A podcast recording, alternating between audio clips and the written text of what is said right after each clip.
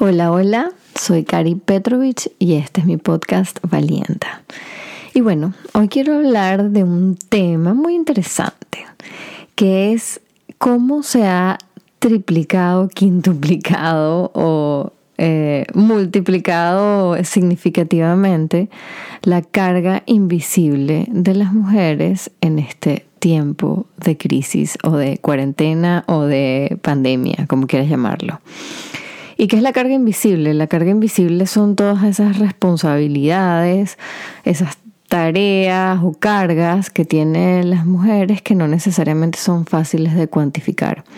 Entiéndase las responsabilidades de la casa, los niños, además de todas las cosas que normalmente somos responsables, como nuestros propios trabajos, este, nuestras responsabilidades como hijas, como amigas, bueno, en fin, todas las cosas que están en nuestra mente y en, nuestras rutinas en el día a día y que no son necesariamente fáciles de expresar o fáciles de ver para poder medirlas y valorarlas.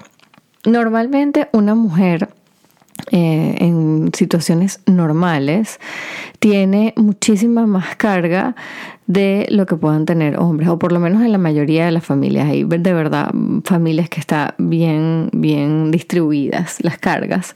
Sin embargo, en la gran mayoría de las casas, las mujeres eh, tenemos muchas más responsabilidades de, esta, de este tipo de, de actividades o tareas que nos consumen no solamente nuestro tiempo, sino nos consumen emocionalmente y nos consumen mentalmente.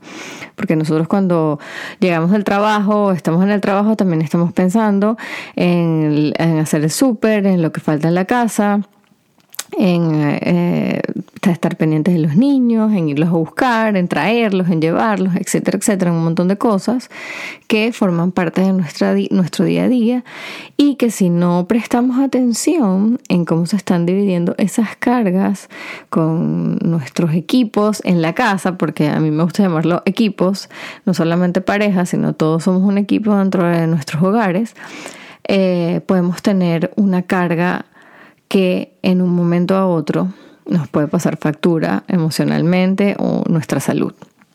Pero ¿qué está pasando ahora? Ahora estamos en una situación donde particularmente esas cargas que ya eran pesadas, que ya eran significativas, de un momento a otro nos montaron 20 pisos más de carga encima. Entiéndase la responsabilidad también de hacer el homeschool, entiéndase la responsabilidad de también mantenernos sanos, de estar desinfectando toda la casa, de estar pendiente de las noticias, de ser mamá absolutamente 24/7, porque ahora estamos literal 24/7 tienes que también cuidarte, estar pendiente de hacer ejercicio, de meditar, de cuidarte, de no dejar que todo esto te consuma. Tienes que hacer ejercicios más de lo normal, más de lo, o sea, mantenerte activa eh, dentro de tu casa, obviamente. Eh, además, tienes que trabajar desde casa, que no necesariamente todas estamos acostumbradas a trabajar desde casa. Yo tengo tres años trabajando en mi casa y para mí no ha sido un gran cambio, pero hay muchas, muchas mujeres que sí ha sido un cambio y, les está costando trabajar desde su casa. Y no solamente trabajar desde su casa, tu casa y sentarte a la computadora, no. Lo que está pasando ahora es que las compañías, o sea, estoy hablando de las personas que tienen un trabajo fijo y después hablo de las emprendedoras, pero eh, las personas que tienen un trabajo fijo, están también o trabajan en, de 8 a 5, tienen, están sintiendo el peso de lo que está pasando dentro de sus compañías a nivel económico y financiero. Entonces, ese estrés también lo sienten ellas en ese trabajo desde su casa. Eso es algo real. Además, tenemos que estar pendientes del homeschool, que hay algunos colegios que se pasan y están mandando demasiadas actividades, demasiadas tareas, este, y que también tienes que estar pendiente y hacerlas con tus hijos. Además, tienes que entretener a tus niños cuando no están haciendo homeschool porque quieren estar contigo o, o haciendo actividades. Y además, tienes la carga de mantener tu casa, o sea, mantener tu casa. Y yo, para entender un poquito más esto, eh, hice una encuesta en, las historias, en mi cuenta de Instagram, que si no me sigues es arroba caripetro. Eh, hice unas encuestas para hablar un poquito más de esto.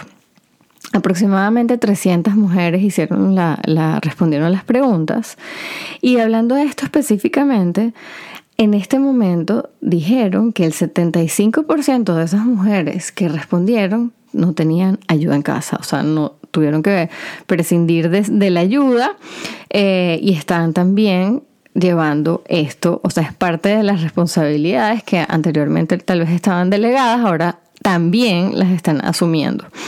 Eh, también es importante que eh, le sumemos a todo esto lo que esto está haciendo también en las parejas, o sea, cómo, cómo lo estás llevando, cómo lo están organizando, qué está pasando esto a nivel este, emocional entre las parejas, que también es algo importante, pero bueno, tampoco no, no lo quiero hablar aquí específicamente, después hago otro, otro episodio sobre eso. Pero esto está pasando ahora. Y es importante para mí, por lo menos por mi experiencia, todo lo que les estoy hablando aquí es mi experiencia, es importante que desde que nos demos cuenta de lo cargadas que estamos, que empecemos a distribuir esas cargas equitativamente. Si hay un momento en la historia o en la vida de hacer un replanteamiento y de hacer una, un punto y aparte, un punto de inflexión en este tema de la carga invisible con las mujeres es ahora. O sea, es ahora el momento perfecto para redefinir las cargas que se están llevando hoy en día en las casas y en las familias. ¿Y a qué me refiero con eso? Con redistribuir y con eh, hablar eh, sobre esto.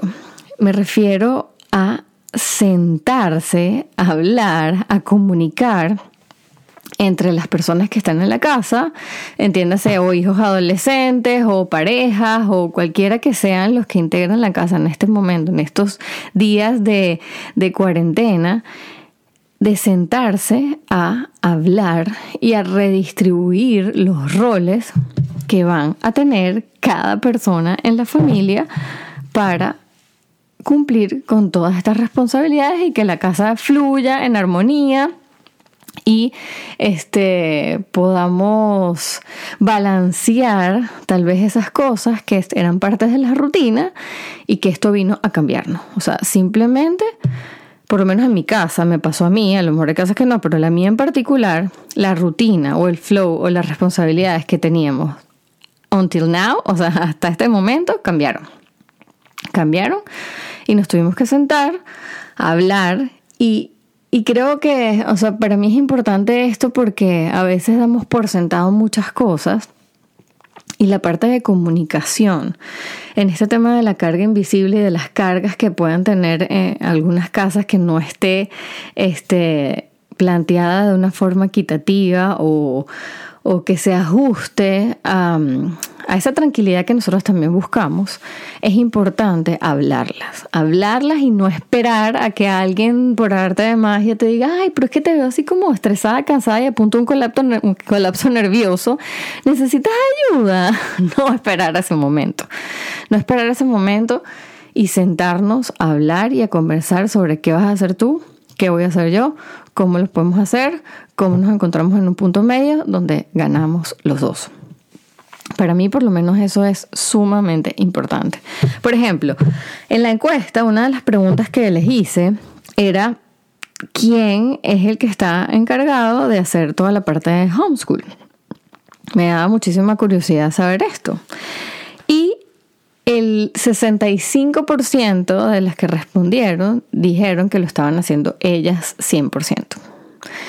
El, lo que ah, para ver el vaso medio lleno me parece súper bien, porque o sea, estamos casi hablando del 50 y 50 papá y mamá, que eso me parece espectacular, está buenísimo, pero igual creo que hay un espacio para hacerlo, este, para que llegue a ese 50 y 50.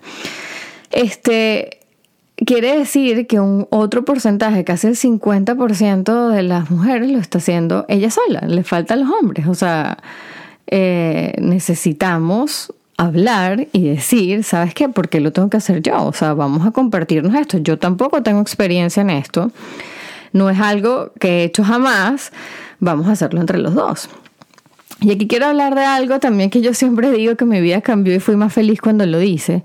Es que no esperes, como les dije antes, no esperes a que tu esposo te diga, ay, déjame ayudarte o vamos a hacer... No, con lo que le estaba diciendo antes.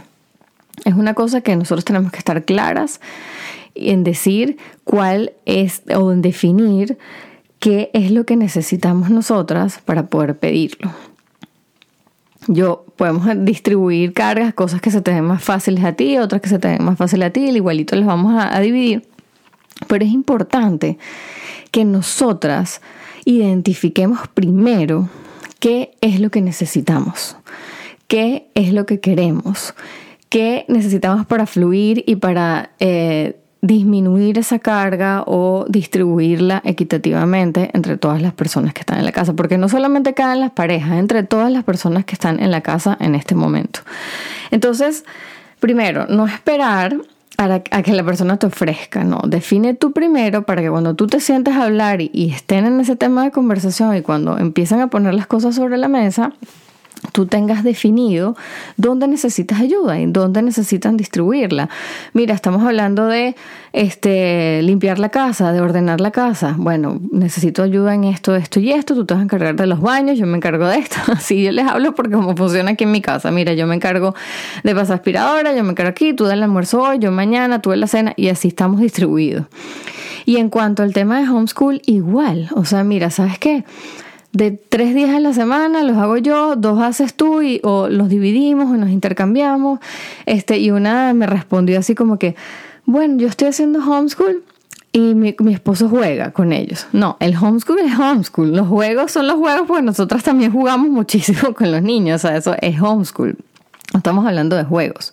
Es las horas que te vas a sentar, que te vas a dedicar, que van a hacer las tareas, es conectar con ellos, no es dejarlo ahí haciendo cosas y irte, no, es, de verdad entregarle ese momento a lo que están haciendo. Y es, preferible que lo hagas durante media hora o una hora a que lo bien hecho, a que lo tengas 20 horas. Bueno, aquí es otro tema, yo me fui por el otro lado, pero el punto es que necesitamos establecer desde una buena comunicación, importante que sea desde la empatía, desde expresar lo que necesitas, desde no decir, porque es que tú no haces, no.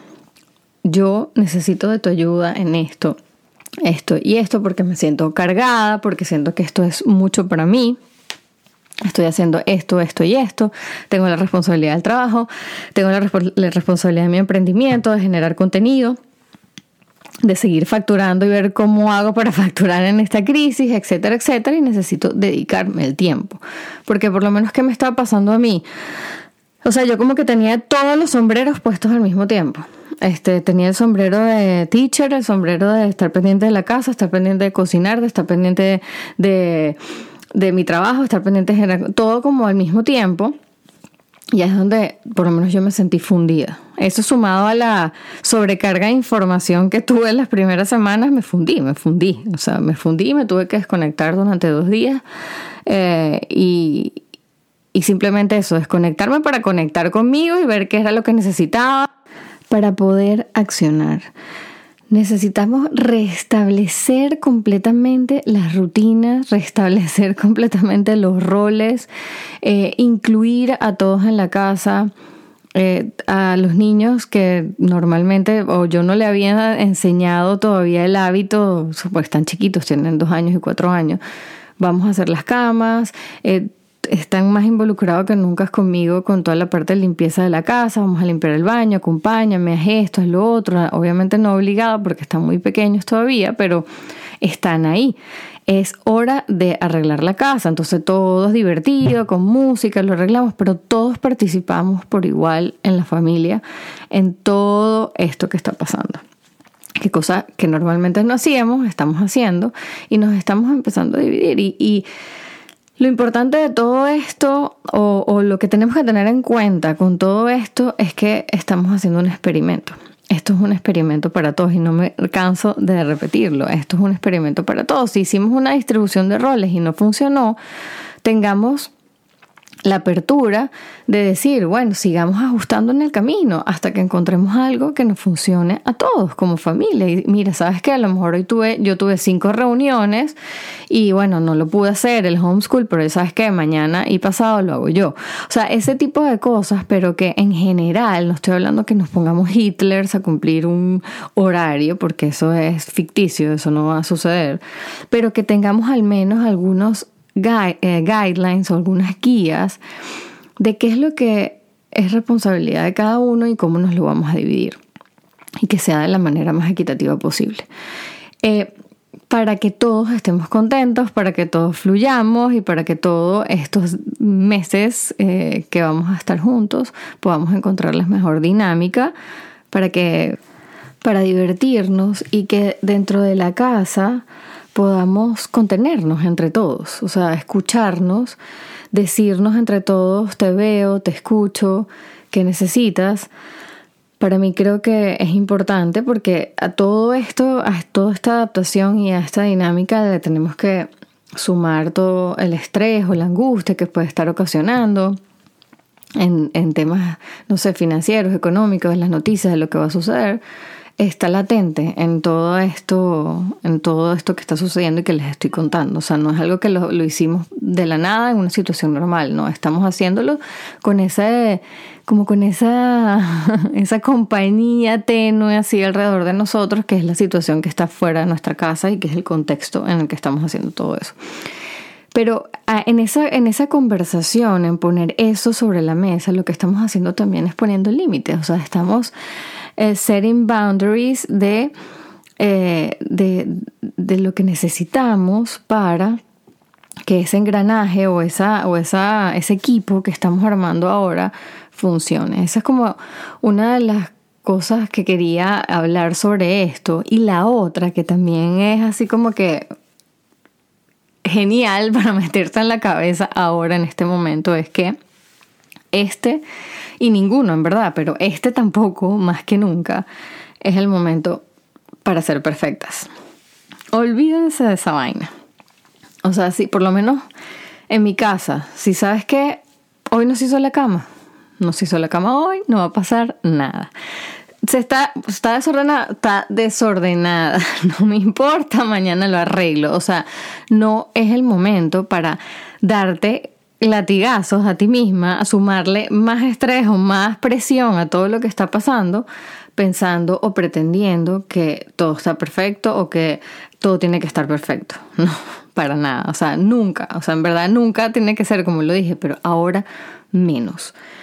Eh, no te agregues más presión, no te agregues más preocupaciones que no necesitas. O sea, en este momento enfoquémonos eh, más que nunca en, lo, en las cosas que nos ayuden a fluir, en las cosas que nos ayuden a disminuir estas cargas eh, invisibles, emocionales, mentales, y quedémonos con aquello que nos invita a eh, seguir adelante de manera positiva, de aprender de todo lo que está pasando dentro de nuestras casas, de conociéndonos, eh, porque en verdad nos estamos conociendo de nuevo, no solamente a nosotros mismos, sino a, todo el equipo familiar, a toda la familia en esta situación. Nos estamos conociendo porque nunca nos habíamos eh, conocido en este contexto. Entonces, permitamos, ¿no? Con una buena comunicación, soltando la perfección y entregándonos a esta experiencia